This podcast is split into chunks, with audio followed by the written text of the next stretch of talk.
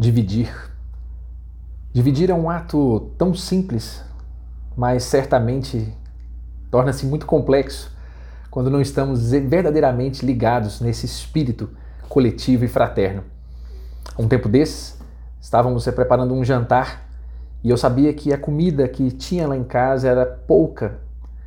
E aí, na verdade, um, apenas minha garotinha comeria, porque estava levando para casa um caldo que meu filho gostava bastante. Então ele se dispôs a comer, tomar esse caldo conosco e deixar aquela pouca comida que sobrara do almoço para ela jantar. Mas quando eu cheguei em casa, que fui preparar, ele então falou assim: Papai, mas eu queria a outra comida também. E eu falei: Filho, mas agora não tem suficiente. É você e sua irmã, deixa ela comer e você toma o caldo que a gente trouxe.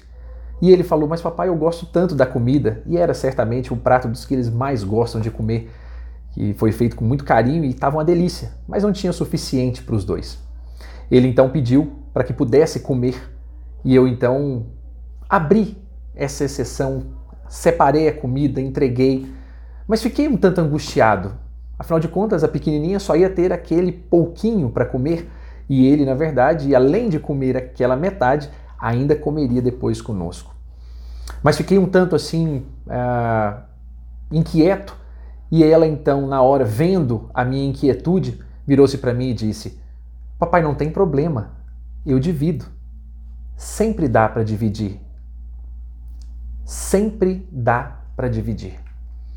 Quando eu escuto a ideia de que sempre dá para dividir, eu começo a perceber que de fato aquela nossa afoiteza para poder chegar, beber a água limpa, para comer mais rápido, pegar o que há de melhor, gastar as coisas enquanto há, torrar tudo o que for possível enquanto temos, mostra que no final das contas uh, a gente ainda tem muito desse apego, desse egoísmo, dessa necessidade de satisfazer tudo aquilo que estiver ao nosso alcance. Então eu chego no equipamento da academia e fico lá horas porque eu cheguei primeiro e não me preocupo com quem vai estar ali depois. Eu deixo a minha comida sobre a mesa do shopping, por exemplo, porque eu não me ocupei, eu comi e já estou satisfeito. Alguém que arrume aquilo depois. Eu não, me, eu não penso de maneira alguma na possibilidade de que na sequência alguém vai estar ali, vai usar ou vai precisar e eu então pensar em dividir aquilo que eu estou usufruindo naquela hora. Eu tive uma oportunidade, uma experiência curiosa, uma certa vez cheguei da faculdade estava cansado e com fome. Fui a um restaurante onde estava a família da minha esposa. E naquela ocasião, quando cheguei, olhando para todos, imaginei que todos já tivessem comido e de forma afoita peguei as vasilhas, as travessas que estavam sobre a mesa e comecei a jogar tudo aquilo em cima do meu prato para que eu pudesse comer. Afinal de contas, eu estava cansado, havia trabalhado. Quando então minha esposa diz para mim: Mas Rômulo, é, meu pai não comeu ainda. Estava te esperando. Na mesma hora, um senso de vergonha absurdo, mas eu não fiz, não fiz por mal, mas de toda maneira, a minha maneira de pensar apenas em mim sequer fez perceber que alguém estava dividindo a sua fome comigo também. Então, nessas horas, é que nós começamos a pensar com muito carinho que quando a gente imagina qualquer possibilidade de partilhar, dividir, fazer com que as pessoas possam perceber que há algo possível para ser entregue para elas e que nós temos condição de fazê-lo, nós começamos a jogar por água abaixo todas aquelas frases que trabalham com o conceito da chamada lei de Gerson, lei de vantagem, lei de se ter algo, na verdade, em detrimento de alguém. Eu vou comer tudo antes que alguém coma, eu vou pegar o melhor antes que alguém pegue, eu vou usar isso daqui até acabar antes que alguém use. É preciso nós termos a ciência de que no mundo como o que nós vivemos hoje, se todos nós pensarmos nesse mesmo sentido, nós não vamos conseguir nunca atender a tudo o que precisa. Hoje mesmo, consultando o grupo Fraternidade Sem Fronteiras, um grupo espetacular que trabalha em várias frentes, uma delas em Madagascar, na ilha de Madagascar, oferecendo comida, alimento a crianças, diversas comunidades, Certa, eles conseguiram levantar um número de alimentos, de refeições, aproximadamente em torno de 500 refeições, para um grupamento que precisa, que era estipulado inicialmente 350 refeições e eles conseguiram 500, o que parece ser um benefício, um espetáculo. se não comentarmos que fora das grades havia ainda outras 500 crianças que não iriam se alimentar naquele dia. A possibilidade de dividir aquela já pouca comida tornou-se impossível naquela data. Mas eles continuam trabalhando, lutando para conquistar mais, para que seja possível alcançar mais.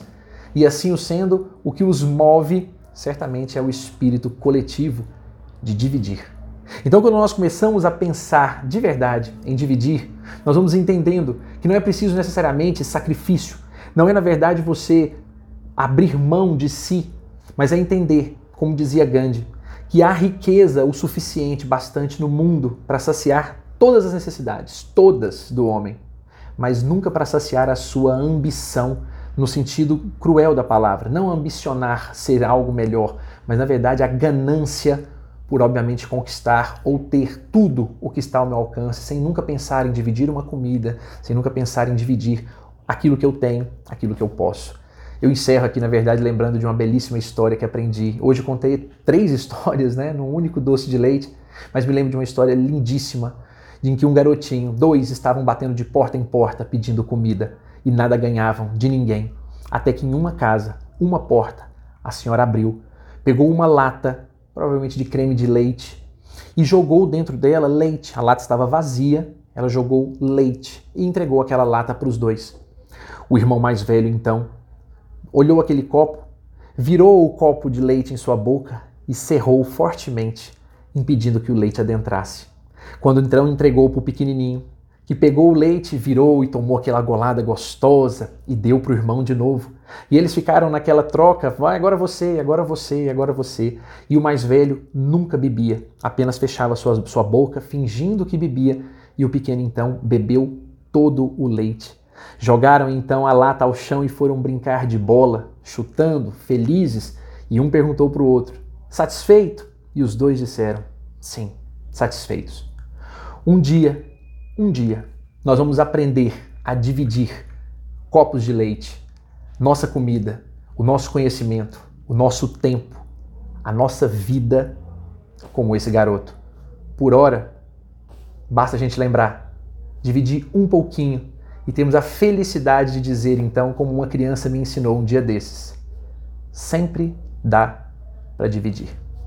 Um forte abraço a todos, uma boa semana.